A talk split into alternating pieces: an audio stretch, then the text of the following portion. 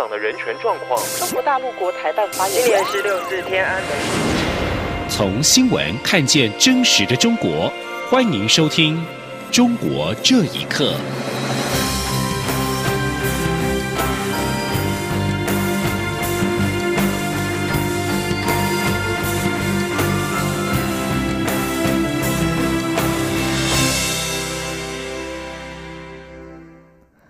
各位好，欢迎收听《中国这一刻》。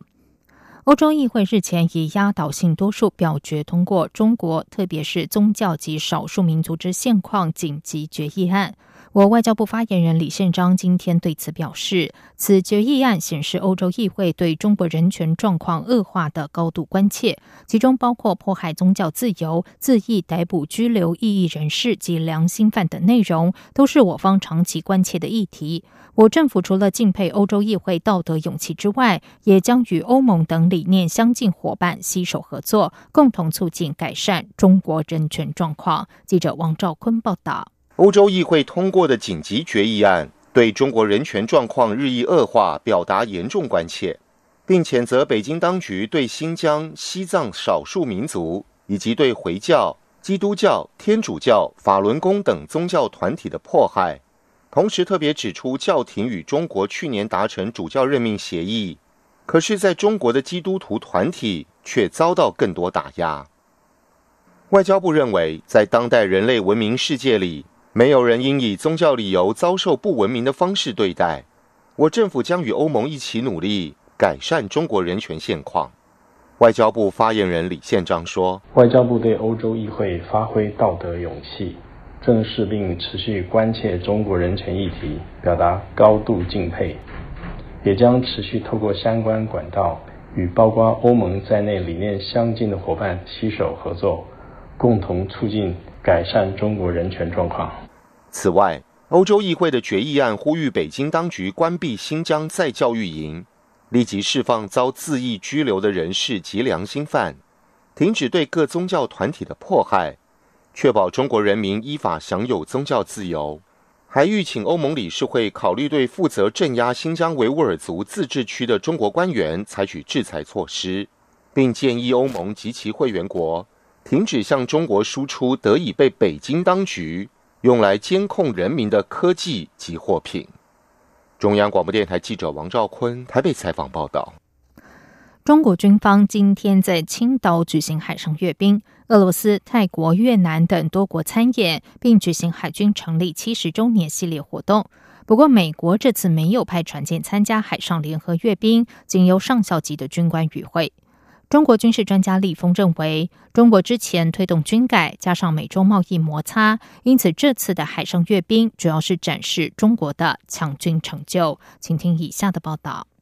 中共海军二十三号下午举行海上联合阅兵，由中共总书记习近平检阅中外各国舰队。中国此次广邀多国海军参加，包括俄罗斯、日本、南韩、澳洲等十多国近二十艘舰艇。中国方面则派出三十二艘舰艇及三十九架战机参加阅兵，其中包括辽宁舰以及新型核潜艇、新型驱逐舰等部分舰艇是首次亮相。根据自由亚洲电台报道，中国军事专家立峰表示，这次中国舰机数量显然比十年前多，但规模不如去年三月在海南举行的海上阅兵。他认为，这次海上阅兵主要是要展示中国的强军成就。立峰说。中国原来虽然驱逐舰这方面是很多年比起美国的就中位上的差一大截，中国目前这方面经验其实还很缺乏，尤其是整个海军战略方面，呃，远远还达不到一个远洋战略这么一个背景，尤其是能不能跟美国、日本对抗，这个完全还是一个未定之数。就因为前面搞军改，然后这次急需要这个东西来展示一下高技术方面成就的东西，中美之间现在也是闹得比较厉害。这方面的话，显示一下也是给自己打气。问题是，他去年刚刚在南海搞过，这一次要想超过他的话也很难。先前有媒体报道，中国曾邀请美国派军舰参加这场海上联合阅兵，但被美国婉拒。中共二十二号晚间在青岛举行海军成立七十周年系列活动开幕式及酒会，与会的美国代表是海军上校海德迈。当被问到美国为何不派军舰参加海上阅兵时，海德迈笑而不答。美国之音报道，就在中共举行海上联合阅兵之前，美。国第七舰队旗舰蓝岭号上周末抵达香港，这是蓝岭号三年多来第一次停靠香港。美国第七舰队司令中将索耶说，第七舰队的船舰数十年来一直访问香港港口，希望继续保持这一传统。蓝岭号作为第七舰队的旗舰，是印度洋太平洋所有舰队的移动指挥中心。停靠香港期间，蓝岭号官兵将开展与当地社区交流的项目，包括带领当地居民参观军舰。央广新闻整理报道。今年是六四三十周年，中共除了全面封杀六四的讯息之外，当局对于异议人士的监控更严于往年。广为舆论关注的成都六四九案虽然已经审结，但是三名缓刑涉案的张俊勇等人又被当局强迫佩戴即时监控仪器。对此，成都市民张云中谴责当局的决定，并且强调张俊勇等人已经服刑，还要被监控，非常不合理。请听以下的报道。六四九案涉案人张俊勇在二十二号表示，他从本月初获释之后，一直受到警方监视居住，在十天前被司法局勒令强制佩戴具有监控功能的电子手表。张俊勇说：“就是必须要充电，随时保持充电，大概要重新审判吧。”同时，张俊勇表示，如果因为断电而出现了监控空白，他将承担后果，例如是收监羁押或者是服刑。而根据了解，张俊勇佩戴的电子手表具有定位、录音、摄像以及感应等功能，并且插有电讯 SIM 卡等，能够把收集的所有的讯息和图像、视频等资料上传到官方指定的电脑服务器，供相关部门随时调阅跟取证，以达到二十四小时全天候监控的目的。而失去隐私的张俊勇表示，为了自身和身边人的安全，已经尽量避免和亲人朋友会面。他并且指出，他不排除会强行把手表脱掉，有什么后果他也管不了了。除了张俊勇，另外两名涉案的同乡福海路以及罗富玉也同样被要求戴上监控手表。对此，成都公民张云中谴责当局的决定，肯定是不合理了，服刑也服过了。都出来了，还要受监控，你走哪里都要被他们知道，还要每周一要去跟他们那个汇报，汇报个人的思想啊，就像从小监狱然后放出来就给你放风一样，稍微空间稍微大一点，还是受实时监控的嘛。二零一六年六四纪念前夕，张俊勇和同乡福海路罗富玉以及陈斌，因为制作铭记八九六四纪念酒被逮捕，原被控煽动颠覆国家政权罪。在开庭前控罪改为寻衅滋事罪。罗富玉跟福海路张俊勇本月初在庭上认罪，分别被判囚三年，缓刑四到五年，并且在判决当天获释。而四人当中唯一不认罪的陈斌，一审被判处有期徒刑三年半，扣除被拘留的时间，估计到明年一月底才能够出狱。央广新闻整理报道。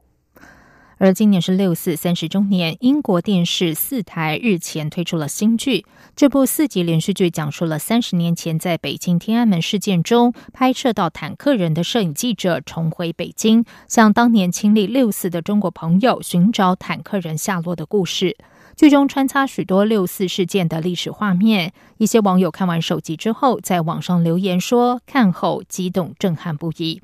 这部以六四事件为背景创作出的影集被译为“中美国”这个名词，被学者用来描述中国和美国错综复杂的互利互依关系。本月十七号播映的第一集就出现了北京有军人开火镇压平民的片段，让观众有机会再次看到三十年前发生在中国的这起争取民主的运动。该影集除了六四事件之外，还提到雾霾、军人开枪、市民罢工、监听、人权以及新闻自由等议题。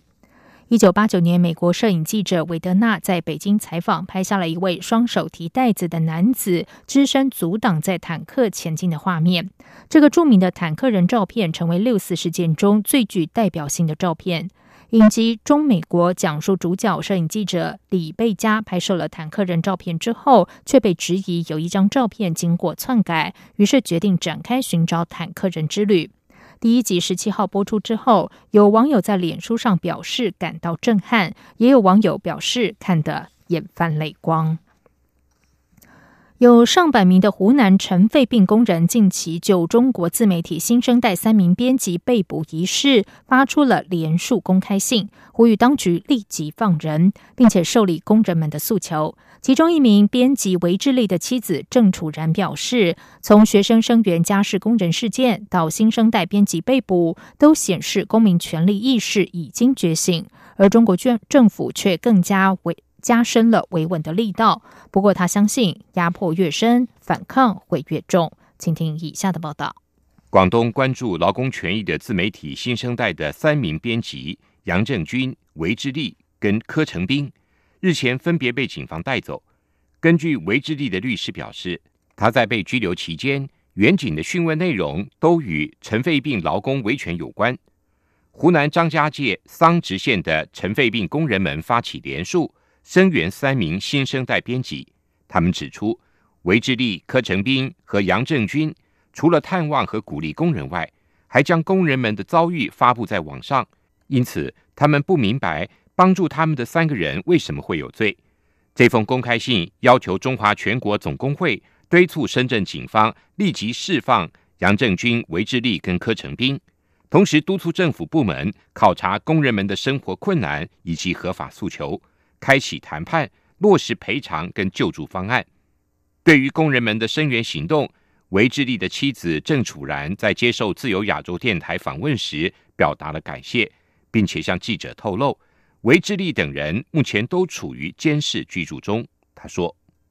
下一步，等我们都拿到文件之后，我们是会去呃要求检察院来去监督他们监视居住状态下的安危，然后我们还希望律师申请到去会见当事人，然后家属可以申请到去会见我们的这三个家人。监视居住这个状态可能会比较高风险，就是大家都不知道他们呃现在怎么样，我们都很害怕他们会被虐待。近年来，中国官方不断打压各种劳工维权事件及支持者，从北大学生、生源、家事工人被认罪事件，到这次的新生代编辑被捕，都显示出中国当局对于公民权利意识觉醒跟扩大的恐惧。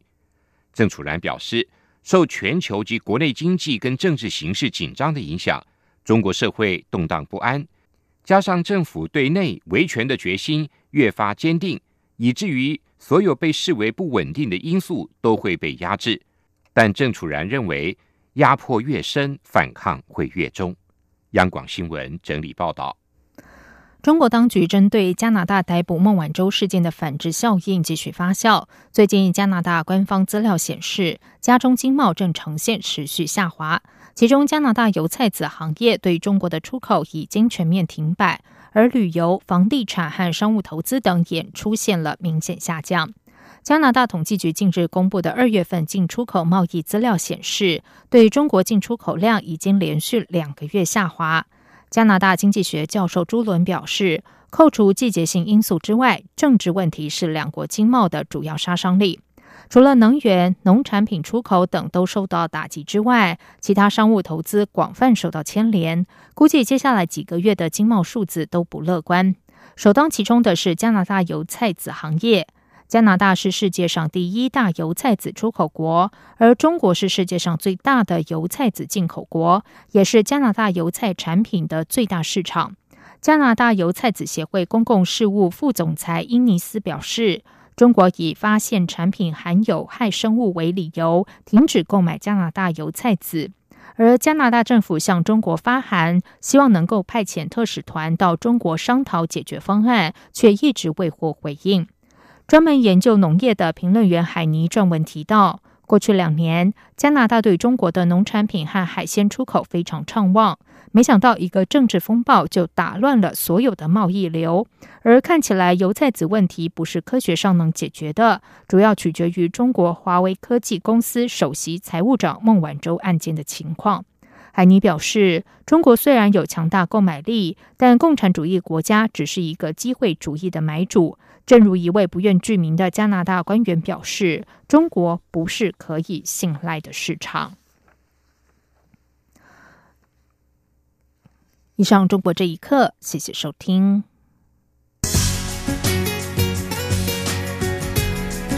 这里是中央广播电台台湾之音。